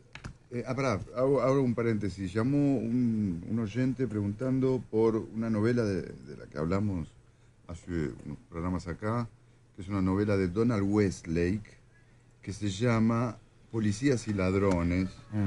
Yo conozco una edición que es de MC, que la pueden encontrar, sí, no sé, de los años 70, la pueden encontrar en... No, era, era- no era no, MC, no era de Vértice, la colección Vértice, no era de Sudamericano, no estaba la de No. Policías y Ladrones es una tapa azul y está en grandes Ah. novelistas Ah, de MC. sí, ah, sí, puede ser, sí. Esa La- la, la- pueden comprar en, em, en- Sí, por, en- por online. online, si entren en algún lugar donde vendan libros y la, la van a encontrar. Pero hay otra, creo, editada por Júcar, que es más difícil de encontrar y seguramente no está tan bien traducida. Eh, así que siempre es recomendable la de la de MC. No, hablando de una novela de mm, Donald Westlake, lindísima. eh, Too de- much. Too much. Too much, pero eh, Con no como doma- demasiado, sino como dos, dos. Entonces se tradujo acá como Pezzoni la, la editó y le hizo la Dos más dos. dos más dos son tres. Después Pero- la tradujeron como dos gemelos singulares, porque Y es la historia de dos gemelos. Sí, sí. Y después, dos maciados. Esa es genial, no, era dos macié. Dos macié. Y es muy buena, porque los, viste que los españoles eh, cuando algo es demasiado dicen es demasié. Y esto era dos macié, y era una traducción de Alberto Cardín. ¿Lo conoces? Es un traductor español, escritor, filósofo también, creo que ya, ya murió. Eh, según Germán García era muy bueno, no sé si lo decía porque era amigo suyo, porque efectivamente lo era. Tradujo hasta los siete pilares de la sabiduría de Lorenz de Arabia. Y, eh, y esta versión es de él y me encanta ese título, Don Macié. Digo, a veces le, le dan en el blanco. Igual nunca van a dar tanto en el blanco como eh, una maravilla que hicieron con un autor italiano eh, que se llama... no me acuerdo, pero ya me voy a acordar. eh, Andrea De Carlo tiene una novela eh, que se llama, eh, en español se llama Tren de, Tren de Nata. En italiano obviamente es Treno di Panna. Y los franceses, ¿sabes cómo lo tradujeron? Chantilly Express. Es una maravilla. Al punto que Andrea de Carlo dijo, por favor, las sucesivas ediciones en italiano quiero que se llamen Chantilly Express. Eh, a veces, a veces eh, esos, esos chistes o esos juegos o esos riesgos que corren los editores salen bien. Y estaba pensando que esto que hablaban de la relación con Ciorán y demás, una vez estuvieron mucho tiempo intentando, ve que hablando de títulos y traducciones, intentando traducir el título de un, un texto breve de Beckett que es Lessness. Sería la. Ah, ¿cómo es? Claro. ¿Sería de Perdón. lo- la- la- Lessness es la menosidad. La menosidad. Claro, no, no, no hay palabra. Es, es un neologismo becketiano que no. Bueno, acá, acá entraría con lo menos. Lo menos, pero que ni Sí, sí, siquiera. siquiera, digamos. porque es Este, y estuvieron no sé cuánto tiempo Beckett y Cioran en como una especie de neutrino de, la- de lo eso. menos. Y encontraron cómo traducir, ¿no? Eh, no me acuerdo cómo lo tradujeron, pero creo que no encontraron. No, no, encontraron un equivalente. Tuvieron que hacer un rodeo. ¿Y qué pasaba con este horoscope? ¿De qué va ese texto? Es un poema extenso sobre el tiempo, alrededor de 100 versos, con notas al final, igual que La Tierra Baldía. Es bien, bien modernista, digamos, siguiendo la línea de Pound o de Eliot. eh, muy intelectual, con referencias eruditas y demás. Y Beckett construye una máscara como Pound con la voz de Descartes. Y es Descartes esperando, son los últimos momentos, esperando la muerte y va, por un lado, esperando el desayuno también. ¿no? La espera es un- Una constante, en obvio. Beckett, y está esperando el desayuno y le y tiene como texto base, como fuente, una biografía. En esa biografía de 1691 de Bellier, en la vida del señor Descartes, eh, comentan que, Beckett, eh, que a Descartes le gustaban los huevos pasados, casi podridos para desayunar. Entonces es justamente la espera hasta que los huevos se pudran. Entonces dice, ¿qué es eso? Comienza, what's that? Están, estos huevos están demasiado frescos. ¿no? Y- y, y va eh, en- entrando ese mundo interior mental hacia el exterior, que es el desayuno, y nuevamente entra nuevamente ese movimiento pendular que se presenta en Horoscope. Y es muy, tiene mucho humor, muy erudito y siguiendo claramente esa, esos juegos, esa exaltación del lenguaje muy joyciana. Y en ese aspecto es muy interesante, porque uno conoce el Beckett más minimalista, si se quiere, o tiene esa idea. Beckett en un momento le escribe a este amigo Thomas McGreevy que tengo que dejar de escribir poemas eruditos para comenzar a escribir poemas necesarios. Y es un momento de cambio que creo que es fundamental en la poética beckettiana, que se da sobre todo, creo que uno de los textos importantes es el poema, no la obra radiofónica, sino el poema Cascando, que es un poema donde ya uno empieza a vislumbrar ese Beckett más despojado que conocemos todos. Che, eh, Film, esa película tan linda que hizo con, con, Buster Keaton, con, Buster Keaton, viejo ya, sí, ¿no? Sí, sí, Que supongo que se puede ver eh, online. Sí, ahora sí. ¿No es cierto? dificilísimo de, Era imposible, de, ver. de ver. Ahora está online. Eh, me acuerdo en la edición de Tusquets del guion, antes de que pudiéramos ver la película y solo podíamos ver esos pocos fotogramas, incluso teníamos muchos, eh, en los 80, la impresión de que nos estaban embaucando, de que era un film que no, que no existía, ¿no? Pues nadie lo había visto nunca, ¿viste? Em, es una es un film muy raro, porque además eh, eh, hace unos gestos muy... Yo me acuerdo los gestos que hace Keaton frente a cámara, ¿no? Claro, porque está la, cosa de... Con la boca. En, realidad... Eh, en realidad se ve solamente al final. Al final, sí, porque al principio está el, el, el, párpado. El y, la cámara siempre está a 45 grados, cosa que nunca él pueda llegar a verla ni, ni la cámara enfocar la cara de... Me acuerdo que todas esas indicaciones de cámara estaban en el texto. En, el texto, sí. Y, este, y es una película que evidentemente muy típico de Beckett, es como que es una película que comenta cómo se está haciendo la película y, a su vez está hablando de cuestiones ontológicas, la cuestión, el epígrafe del, del, del script es eh, ese es y ser ser percibido, que, exactamente. Es, que es una cita del obispo Berkeley. Entonces, eh, para el obispo Berkeley, por ejemplo, señalaba que yo existo, yo me encierro en una habitación, así dicho de forma muy grosera. Berkeley es uno otro de los filósofos importantes para pensar Beckett. Eh, yo me encierro en una habitación solo y nadie me percibe, pero existo. ¿Por qué? Porque me percibe Dios. En Beckett, ante la ausencia de Dios, fíjense que Buster Keaton, el personaje que, hace Buster Keaton, está huyendo de todo tipo de percepción. Cierra las ventanas, rompe fotografías, tapa el espejo, saca los animales, cubre los peces, etcétera. Sin embargo, ¿qué es lo que queda? La autopercepción.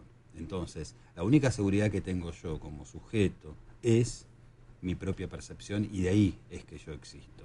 La percepción de los demás está, es, un accidente, pero la, la, única seguridad es esa propia percepción. Por eso, eh, cuando la cámara se enfrenta a, Keaton, es el mismo percibiéndose, es un desdoblamiento del sujeto. ¿Mm? Y en ese desdoblamiento es muy interesante el título anterior que Beckett le había dado, que en realidad es un pan, un juego de palabras que toma de, Shakespeare, ¿no? que se llamaba El Ojo, de Eye, pero de Eye fonológicamente en el sonido... de Eye, el ojo suena como yo. Como yo. Ah, ok. Entonces, eh, está ese juego de eh, autopercepción que es esa cámara y que está poniendo en evidencia también los métodos de producción de una película, que es lo que está percibiendo justamente ese ojo que es la cámara y al final el ojo mirándonos a nosotros también está estableciendo algún tipo de relación con eh, lo que es la, percepción.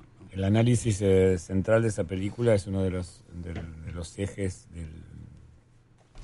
de toda la teoría de Deleuze, de justamente la imagen. La imagen movimiento. La imagen movimiento, la imagen. Eh, tiempo. Eh, Deleuze justamente va a señalar esta película. Trabajan varios, en varios este, textos. Eh, en uno que es eh, la mejor película irlandesa, creo que se llama así el texto en español, trabaja justamente el tema también, evidentemente, de la percepción y las marcas eh, fílmicas o las acotaciones fílmicas para construir, que también son muy precisas como en el teatro, ¿no? Este, eso es interesante. Y es el único viaje que hace Beckett a los Estados Unidos para... eh, Filmar con... para filmar con, con Keaton. Pero en realidad el primero, el primero que se lo habían propuesto era Charles Chaplin. Chaplin no pudo y bueno, lo llamaron a Keaton.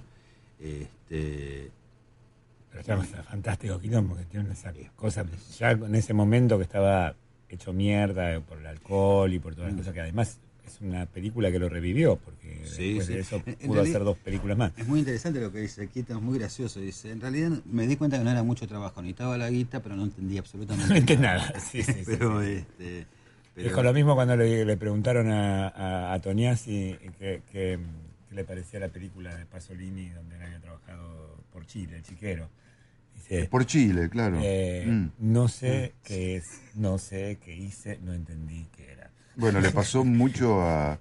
Me acuerdo de este libro sobre Godard, que era de Michel Vianney, Esperando a Godard, que se conecta otra vez con Godot, que es un libro muy lindo porque Michel Vianney era un crítico de Caído Cinema, fascinado con Godard, y va y le plantea la posibilidad de poder asistir a la filmación de una película que en ese momento era mm, eh, El Desprecio.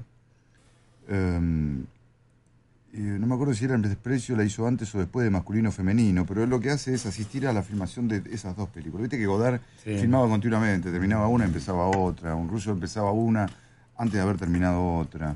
No me acuerdo cuál está filmando primero. Eh, Godard accede con la condición de que no le rompa las bolas, que no- a él no lo moleste, que no le haga preguntas, que nada.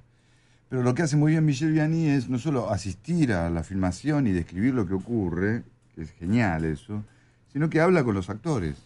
Y esa respuesta es bastante común, porque el propio Godard no sabía muy bien qué es lo que iba a hacer, y encima está filmando desordenadamente, no hay un guion, si algo que Godard nunca tuvo fue un guion, a lo sumo podía tener una novela, como era El Desprecio, pero era una novela física, una novelita de Moravia con la cual iba más o menos tramando las, las escenas, pero no hay un guion. Por lo tanto, los actores le preguntan, ¿qué, ¿cuál es tu papel? Y no tengo la más pálida idea, dicen todos. No sé, yo hago lo que me dice él, ¿viste? Incluso me hace escribir a veces a mí algunos diálogos. Vos sabés que Billy Whitelow, esta actriz, este, Beckett le dijo, eh, Beckett le comentaba a Billy Whitelow este, que le decía que no piense, que no le dé sentido, sino que actúe nomás. Cada vez que tenía que hacer bueno estas obras como Not I o Rockabye, ¿no? que, que no piense qué sentido tiene, sino que actúe. Hay un pasaje del libro este Esperando a Godard de Vianney que me hace acordar un poco esa película de Woody Allen maravillosa que es Asesinato en Broadway. No, bala, disparen sobre Broadway. Disparen sobre Broadway. ¿Se acuerda que en un momento, vos la viste esa película? ¿No? ¿No te gustó? ¿Cómo no te gustó? No me gusta Woody Allen. ¿qué querés que te- Bueno, pero... Qué sé Pero hay, Hay gente que no le muchos Woody, Tarkovsky, hay muchos Woody no Allen. No hay uno. Yo me acuerdo ya muy sé, poco de, pero ese- no, no. de esa. Es extraordinaria porque es, eh, trabaja este chico, el de alta fidelidad, ¿cómo se llama? Que tiene una hermana que es actriz Cusack. también. Un John amigo, Cusack, de, amigo de Tarantino. que es un director de, teatro de- que quiere poner de una obra y la única posibilidad que tiene es que le ponga guita a un mafioso, pero un mafioso Mm. de, de película de Scorsese, con la condición que establece el mafioso de que trabaje su amante, que es una mina que es mala actriz, tiene una voz de pito insoportable, es todo patético. Y él, tiene, él no tiene escapatoria, tiene que usarla, tiene que darle el papel a ella y la cosa no funciona de ningún modo, no funciona, no funciona. Y en un momento está en un bar preocupado y este es un error que creo que comete Woody Allen. Porque la chica esta llega siempre a trabajar con, el, con un custodio, con un matón, que es el matón de su amante, que es el mafioso. Y tenía que haber sido un actor que actuara por primera vez. Porque vos ya en el simple momento, cuando ves a, que el mafioso es... ¿Cómo se llama este actor tan famoso que hace todas películas de mafia? Sí, ya sé, ahora no me acuerdo. Es que el que. mm, Sí, ahora para que lo que está lo- lo voy a hasta la mitad de la película está absolutamente en silencio, sentado en una butaca, viendo los ensayos, y vos decís, si este actor está haciendo este papel, es porque este tipo va a hacer algo importante en algún momento. Con lo cual, efectivamente, cuando se vuelve importante, mm, perdió un poco de sorpresa. Tenía que haber sido un actor absolutamente desconocido. Tiene un apellido italiano, que no Sí, me acuerdo ya te lo digo. Bueno, es genial que entonces John Cusack está preocupado porque tiene que filmar con esta tarada y se le acerca el matón en el bar que está tomando una cerveza y le dice, ¿por qué estás así? Y él dice, no, porque tengo problemas. Y dice, yo sé cuál es tu problema. Tu problema es esta actriz. Le dice. Jazz. Palmintieri. Jazz Palmintieri, exactamente. Tu problema es esta actriz, le dice. Y sí, dice él, dice, pero eso se arregla fácil. La borramos de las casualidades. La asesina el tipo. No solo la asesina, sino que además lo ayuda a escribir los diálogos de la obra teatral. Y son diálogos excepcionales. Cuando se los muestra a Cusack sus diálogos, Cusack los lee y dice, son perfectos. Bueno, me hacía acordar a la, a la novela esta de Godard, porque Godard parece que cae al- al- a un bar donde van a filmar una escena y le pide al sonidista que le escriba un diálogo. Y el sonidista le dice, primero le hace un planteo tipo sindical, dice, no, yo no tengo por qué escribirte los diálogos. Sí, vos tenés que, ¿por qué escribirme los diálogos? Porque estás trabajando para mí, estamos trabajando juntos, yo necesito que me escribas un diálogo. Escribilo, sentate y escribilo. Pues yo no sé escribir diálogo, dice el sonidista. Y Godard le dice una cosa bárbara, dice, escuchame una cosa, vos escribís un diálogo. Si es bueno, lo voy a usar. Y si no es bueno, yo voy a saber cómo no tiene que ser ese diálogo. En cualquier caso me habrás ayudado de todo modo. Sentate y escribilo. Y el sonidista escribe el diálogo y Godard lo mira y dice, está perfecto. Vamos a usarlo tal como está. Em, Paramos con Beckett. Bueno. Hacemos Cachito. stop Hacemos stop un cachito. y leemos a Leonidas Escudero. Sí. Pero vamos a una Sí, pausa. una pausa.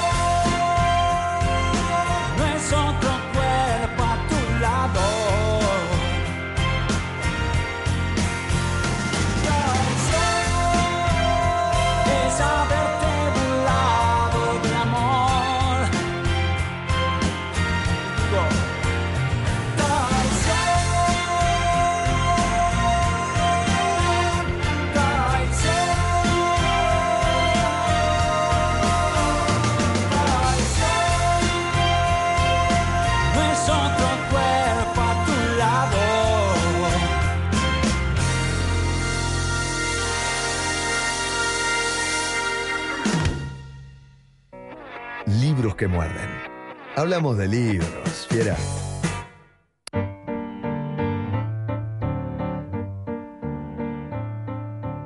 Via, via, vieni via di qui. Niente più ti lega a questi luoghi. Mi anciano hijo.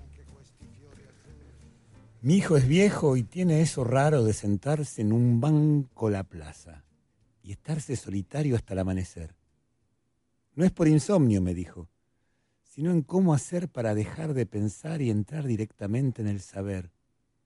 Algunos dirán que es estúpido eso de dejar que el tiempo transcurra lúcido por fuera del pensamiento propio, pero allá él, mi hijo es así. Tiene un impulso que lo alienta a correr detrás de lo difícil, pero como le falta agilidad en los pies, se sienta en un banco de la plaza. Para colmo aspira a ser alquimista y quiere fabricar oro con la mente. Tampoco entiende por qué se le corren los mocos sin estar resfriado y le brotan lágrimas sin estar triste. Le aconsejo, mi hijo, acuéstese, descanse en la cama y ya todo está hecho. Pero él no me escucha, va a la plaza y se amanece.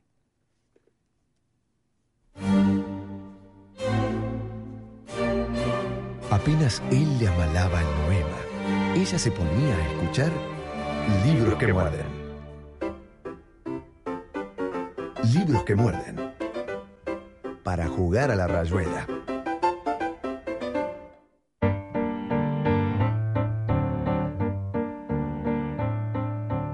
Via, via. Aquí estoy otra vez en una foto. Fue en una masiva entrega de diplomas donde me dieron uno por mérito supuesto. Y en la foto aparezco entre dos mujeres, una su mano en mi hombro y la otra agarrándome el codo. Son dos damas amigas que me asisten. No se caiga de narices antes de recibir la distinción. Digo porque la espera fue excesiva. Rara fotografía cuando estuve en esa entrega de cartulinas para el recuerdo. Y a pesar de tan bella custodia femenina, parecía yo uno a quien lo llevan preso.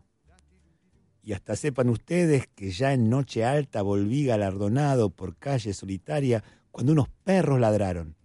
Me asusté y al volver la cabeza se me cayó de la calva la corona de laureles. No dije a mi escudero, ladran Sancho, señal que cabalgamos, sino que me bajé del caballo y llegué a mi casa a pie. Ese era de Leónidas Escuredo y el anterior, eh, creo que se llama mi, mi anciano hijo. ¿Qué librito es este? Es un librito que hizo un amigo cuando había, con cosas que había sacado de internet cuando todavía no estaban la- las, la- este, Las obras las editadas obras de- editadas. Muy bueno, muy, Viste muy que tiene bueno. un registro rarísimo, que es como medio narrativo, Humor. eh, muy. eh, y a la vez elegí mi anciano hijo porque era casi bequetiano, bequetiano eso, ¿no? El pensar en lo difícil. en- en- Sí. Este, y el otro que tiene ese humor, ¿viste? donde de alguna manera también estaba.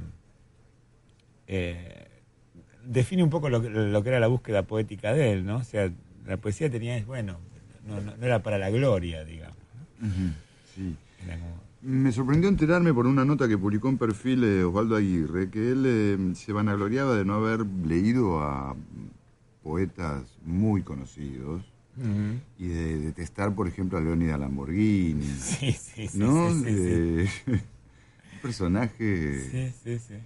muy particular. No, no, no, tenía, aparte, de, viste, cuando dice, por ejemplo, en, en mi anciano en mi anciano hijo, dice, tiene- hay algo que hace, que hace con, con la sintaxis rarísima. Que de pronto estar ahí de golpe le da un vuelco. Sí, al comienzo, Al sobre todo. comienzo, Sí, sí, sí. sí, sí. Mi hijo que tiene que sentarse nun, no, no pone en un, nun blanco. Sí. Otros poemas empiezan con n, n, entonces, entonces. Ajá. Eh, este, o inclusive en este, en este que leí también, no, este, no bajar el caballo, sino que hay como, hay todas unas cosas muy extrañas. Y a la vez tienen una, una- hay, hay una especie de, de Inocen- humor y inocencia inocencia. Ah, Acá hay otro que, me gusta, se llama Amigo Íntimo. Era noche de viento anoche cuando desvelado oí al gato amigo, el perdido, llamándome. Su quejumbre apagada oí el impulso tuve de abrir todas las puertas a recibirlo. Veinte días ya. Y si no lo mató un perro, viene ahí. Salté de la cama y corrí a la ventana a ver si lo veía y hacerlo entrar, acariciarlo, darle comida. Sucio, flaco, estaría después de tanta ausencia. Entonces otra vez oí el llamado, pero me di cuenta que no era el gato. Era una persiana que con el viento hacía tal quejumbre. Cerré la ventana. Fui a mirarme al espejo, ver qué cara le queda a uno después de desilusionarse. Y en esas vecindades de viento engañador y ladridos nocturnos, volví a la cama a no poder dormir. ¿Acaso eso es mucho decir sobre la ausencia de un gato? Muy bueno. Muy bueno. Muy bien. ¿Me vas a acordar el poema sobre el gato que había escrito Simborska? ¿Te acordás? No, no. Esas cosas no se le hacen a un gato. O sea, cuenta qué pasa cuando se muere alguien y el gato se Ah, queda claro, solo. Muy bueno.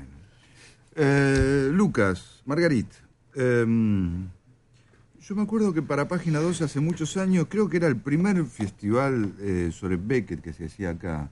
Debe haber sido en el fines de los 90, ¿puede ser? ¿Cuándo fue el primero? ¡Qué linda música! Se había hecho un festival en la facultad en el año.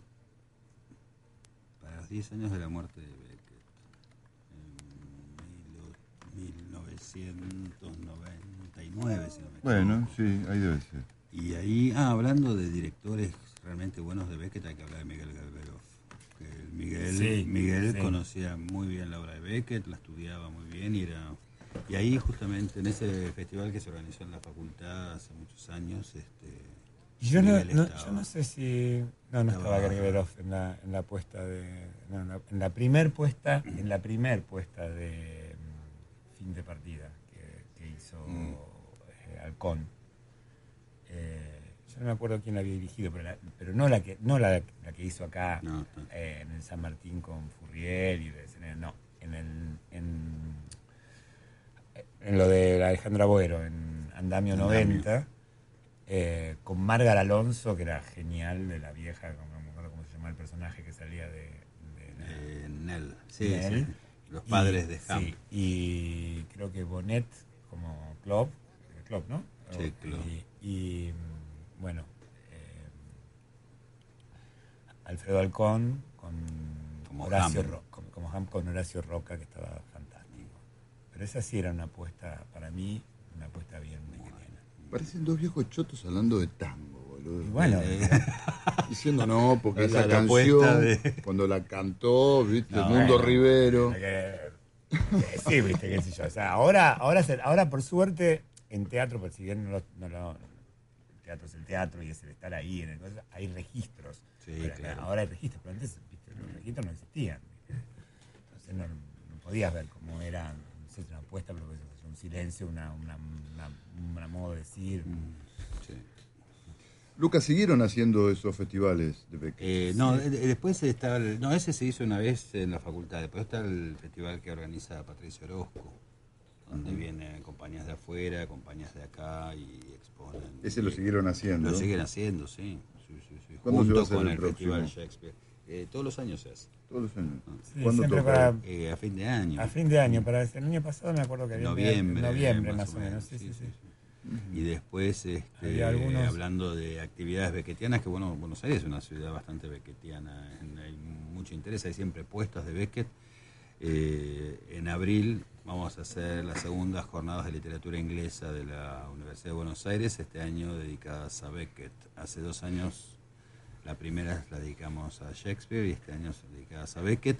Y dentro de las actividades, aparte de ponencias, conferencias y demás, eh, viene gente de México, académicos de Chile, Brasil, etcétera.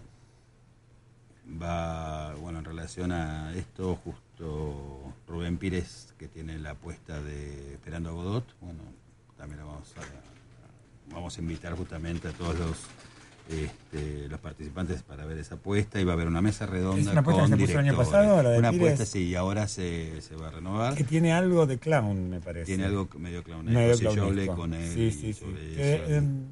Por los- las cosas que leí, eh, de, digamos, de críticos que me merecen eh, respeto y confianza. Me, yo que soy bastante anti, anti-clown, este, me, dieron, me dieron interés de verla. Y, y ahora también la, la, bueno, entre las cosas también va a haber una mesa redonda con directores, ¿no? Este, va a estar Pires, va a estar Propato, estamos viendo todavía quién, quién más podemos invitar para armar.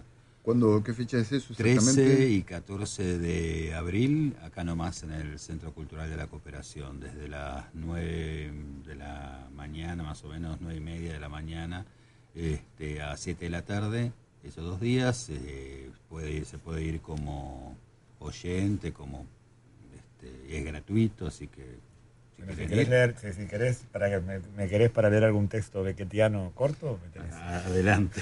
¿Vos de qué vas a hablar? Eh, yo voy a hablar sobre Beckett, traducción y autotraducción, del modo en que Beckett se autotraducía. Ah, esto de lo que hablábamos al comienzo. Sí, que en realidad es una investigación bastante más extensa que hice para el postdoctorado. Mi doctorado fue sobre la poesía de Beckett y el postdoctorado me centré en esa problemática en relación a la poesía. Vos trabajaste con Laura Charrato, la esposa de Roberto Juarros, que era titular de la cátedra. Así es, Laura fue mi directora de tesis y fue la fundadora de la revista Beckettiana. Claro. ¿Cuándo falleció ella? No, no, falleció. Ay, perdón. Pensé que había muerto. No, no, no, no. ¿Y por qué no, no, sigue dando clase entonces? ¿Por qué? Y se jubiló. Ah, bueno entre jubilarse y morirse hay una distancia muy grande. Muy grande, efectivamente. Muy grande. Sí, Puedes seguir tus investigaciones por otra parte. Sí, Laura hace unos cinco años se jubiló y bueno. Este... Pero sigue colaborando en la revista. No, tampoco. Bueno. Em, y por el van, es el, número este. El número 14, en esta lo estoy, eh, lo estamos armando, ya tenemos varias colaboraciones, como decía, ya está la colaboración de Gonstarsky, bueno, hay varias. varias eh, Sería bueno que se ampliara del, del coso de poema, por lo menos en algunas librerías. Es que esa, esa, es la idea. Igual como decía antes, este, en, el, en la página de revistas científicas de la Facultad de Filosofía y Letras de la Universidad de Buenos Aires, este, se pueden bajar, los artículos en PDF y demás. Se puede bajar las revistas en la revista entera. ¿Y cómo fue? Un poco este, ahora, no, no tanto de Beckett, sino de, de, Beckett en voz. ¿Cómo fue tu...? tu, en el año 91 justamente cursé un seminario sobre Beckett con Laura Cerrato. Y este, cuando era lo último que hacía en la carrera, en el 90, más o menos, 90, 91, este, le entregué un trabajo, le gustó y este, me invitó a participar de la cátedra. ¿Qué trabajo era, te acuerdas? Era un trabajo sobre, si no me equivoco, sobre Company. Ah, que es Una, que es una nouvelle, para mí es una de las cumbres de, de la prosa de Beckett. Y este, me invitó a participar de la cátedra, los proyectos de investigación sobre Beckett, y ahí en adelante después este, seguí investigando con Beckett, con ella como guía, que es una de las grandes especialistas en, la obra de Beckett, sin duda. Eh, y posteriormente, bueno, empecé a hacer la tesis de doctorado sobre la poesía de Beckett, después estuve becado en Reading, en Inglaterra, para trabajar con los archivos, con los manuscritos y demás de Beckett. ¿Cuánto tiempo tuviste ahí? Ahí estuve fines del 97 y 98. ¿Todo el año 98? Después, eh, después, hice otros viajes internos, me fui a Dublín. Este, después este, en Suiza hay, hay galerías y hay mucho material sobre Bram Van Velde y Talcoat, que son dos artistas plásticos sobre los que ve que te escribió y que es muy difícil conseguir material. En ese momento no existía internet, así que eh, o estaba muy precario todavía lo de internet. Fuiste a ver obra. Y fui a ver obra, a buscar material, este, ahí estuve con, con uno de los especialistas en, en Talcoat, estuve hablando con él y, me dio justamente un catálogo de esquira enorme sobre la obra de Talcoat, eh, bueno, ese tipo de cuestiones. Y bueno, pues seguí, después este, he dictado seminarios, he dado cursos en el Malva sobre Beckett, no sé por qué yo relaciono, no, no, conozco esos trabajos, pero relación si tengo que pensar en pintura, pienso Bacon Beckett. Es una, No, es es una algo- relación que se ha hecho y que igualmente tanto uno como otro dijeron no. Eh, es muy interesante. Marines Castanino, justamente. Esta, Es una cosa que me, pero me, me surge naturalmente. Si yo tengo que ilustrar una tapa de un libro los de dos- Beckett, los dos lo me- negaron, me- y es Pero ¿no pensás en Magritte también, Beckett, para ilustrar un libro? No. ahora, ahora es muy interesante, justamente Marines Castañino que trabaja con, con nosotros en, y también en- co-dirige la revista, este, hizo un trabajo bastante consensuado sobre el Beckett y la pintura. Y, por ejemplo, Rembrandt está Ujú. detrás de Esos juegos de claroscuros. Sí, bueno, eso- eso no, pero eh, digamos, eso está digamos, documentado en los cuadernos de Beckett y demás. Ujú. El expresionismo, los pintores expresionistas. Bueno, sí, los pintores expresionistas sí. Eh, bueno, estos, eh, est- sobre todo Bram van Velde y Ger van Velde, estos pintores abstractos holandeses. eh, ¿De qué época son? Contemporáneos, eran Ah, amigos, amigos de Beckett. amigos de. Ah. Era, otra cosa, la, la pintura flamenca le interesaba mucho también a Ujú. Beckett, este, sobre todo la primitiva. Eh, y, y este tipo de relaciones que Magritte o Bacon y demás son relaciones que se han hecho, yo, este, pero como que siempre, tanto Bacon como, no, no, no en realidad no, No tenemos nada que ver. Tal cual. pero hay por una ejemplo, Jean- Geneviève Vaz, una pintora contemporánea francesa abstracta, que era amiga de Beckett, eh, uno puede establecer, y Beckett escribe un texto para ella, y más o menos hay cierta, ciertas cuestiones que uno puede relacionar. Eh, o eh, a Víctor Arica, el pintor este, israelí también, eh, pero sobre todo el, el más cercano, el más cercano es Bram Van Velde, como posición estética, como por posición poética.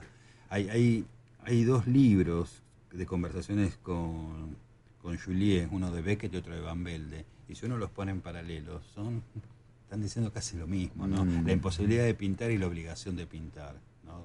Claro, Velde, sí, sí. que es lo que señala Beckett justamente con, con lo del fracaso. Y con la escritura, Sí. totalmente. Y fue eh, así, pero fue como un amor a primera vista que te agarró. Eh, algunas cosas sí, otras más o menos. Uno de- va entrando, Ujú. este, qué sé yo, sí, amores a primera vista de la literatura, eh, Trackle, Ujú. Eh, Marcel Schwab, Ah, vos. eh, Pound y, y Beckett uno porque cuesta más este, lo empecé a leer de, de relativamente chico bueno, Trackle también de bastante chico pero eh, ¿Será que leíste y- en alemán o, leí, o leíste Lo leí en, en traducción, después Ujú. traté con mi pobre, pobrísimo alemán. Y este, justamente en la, en la- última Beckettiana que se publicó hay un trabajo mío sobre Beckett y Trackle, porque Beckett le, le gustaba, estaba muy interesado en, en la poesía de Trackle.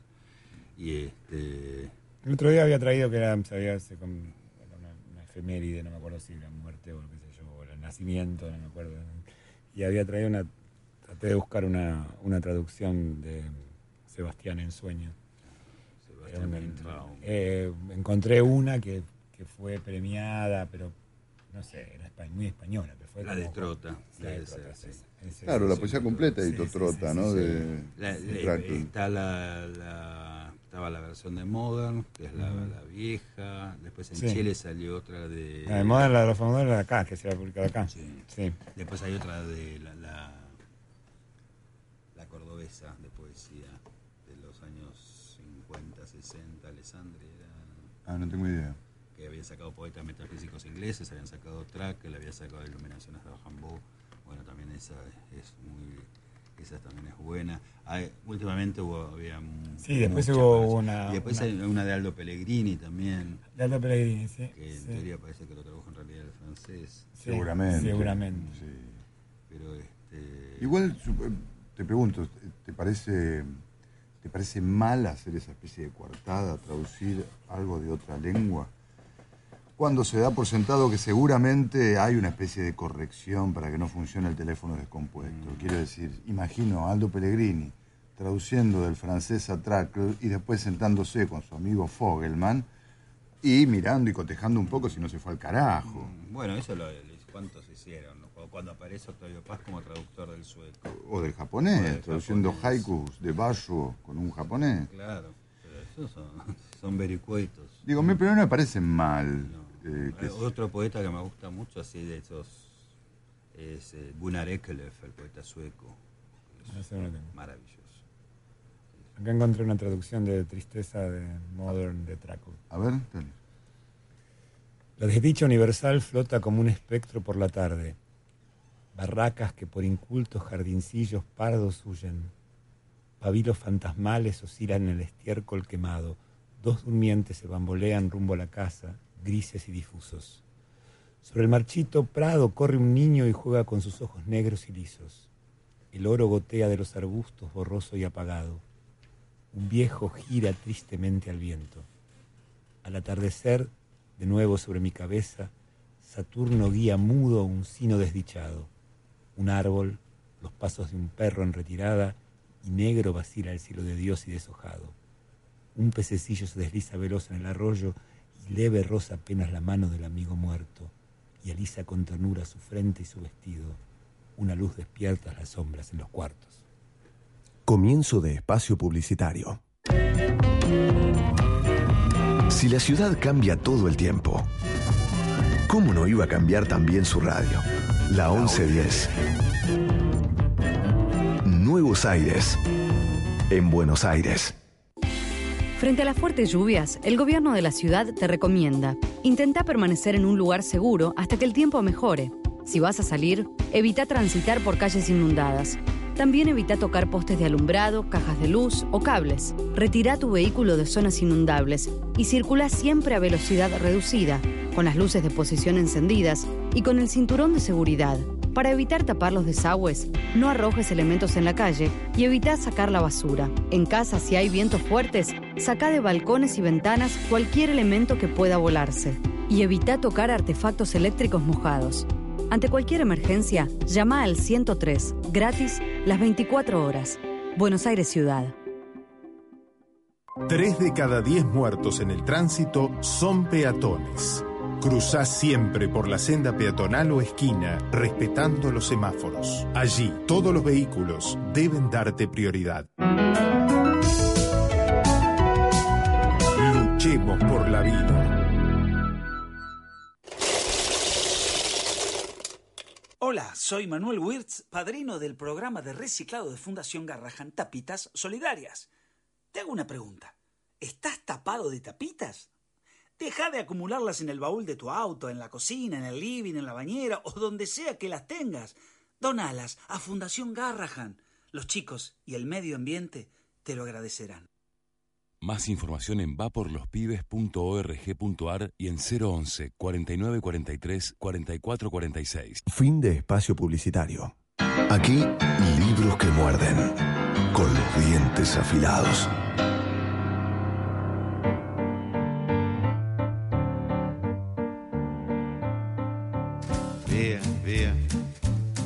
Via di qui. Niente più ti lega a questi luoghi, neanche questi fiori azzurri. Via, via, neanche questo tempo grigio, pieno di musica e di uomini che ti sono piaciuti. It's wonderful, it's wonderful, it's wonderful. Good luck, my baby, it's wonderful, it's wonderful, it's wonderful. I'd remove you. Chips, chips. Quedan cuatro minutitos. ¿Qué estás leyendo, Lucas, actualmente? ¿En qué estás? Bueno, más allá de lo académico. Sí, más allá de todo. eh, estuve con poesía renacentista inglesa, esas cosas raras que a uno le interesa particularmente. Y, y más contemporáneo estaba con Julian Barnes, que sigo leyéndolo desde El oro de Flaubert en En adelante, adelante. que me parece eh, maravilloso. Y encontré una edición de una reescritura de los cuentos de Canterbury hecha por Peter Ackroyd, digamos, a partir de, de ciertos personajes del texto de Chaucer. Peter Ackroyd es el, el, biógrafo, el, el que escribe biografías. Y el que escribió la novela El último testamento de Oscar Wilde, Ajá. la novela Chatterton, que es.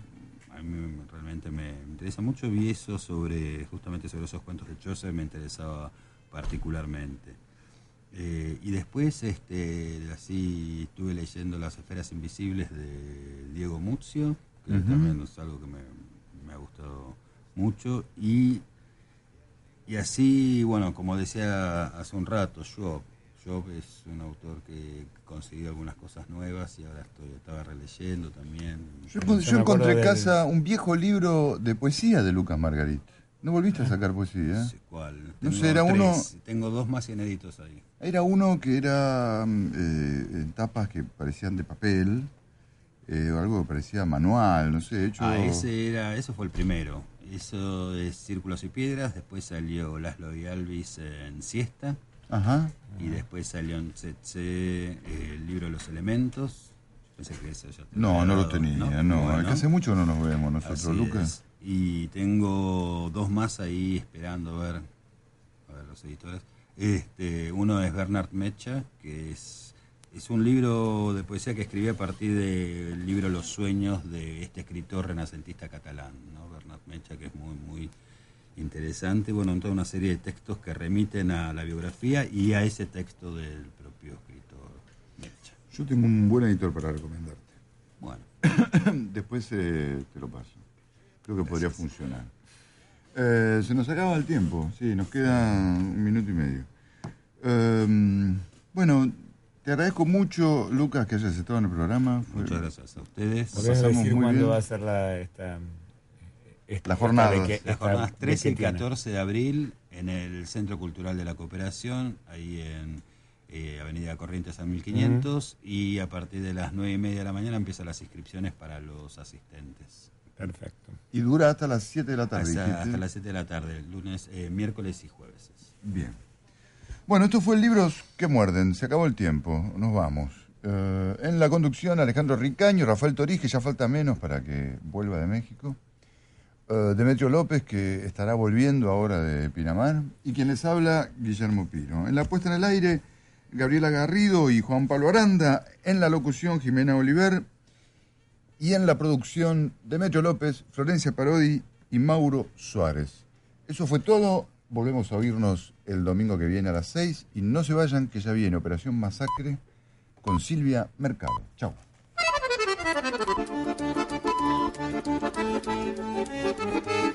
Esto fue Libros que Muerden. Volvemos la semana que viene sin bozal.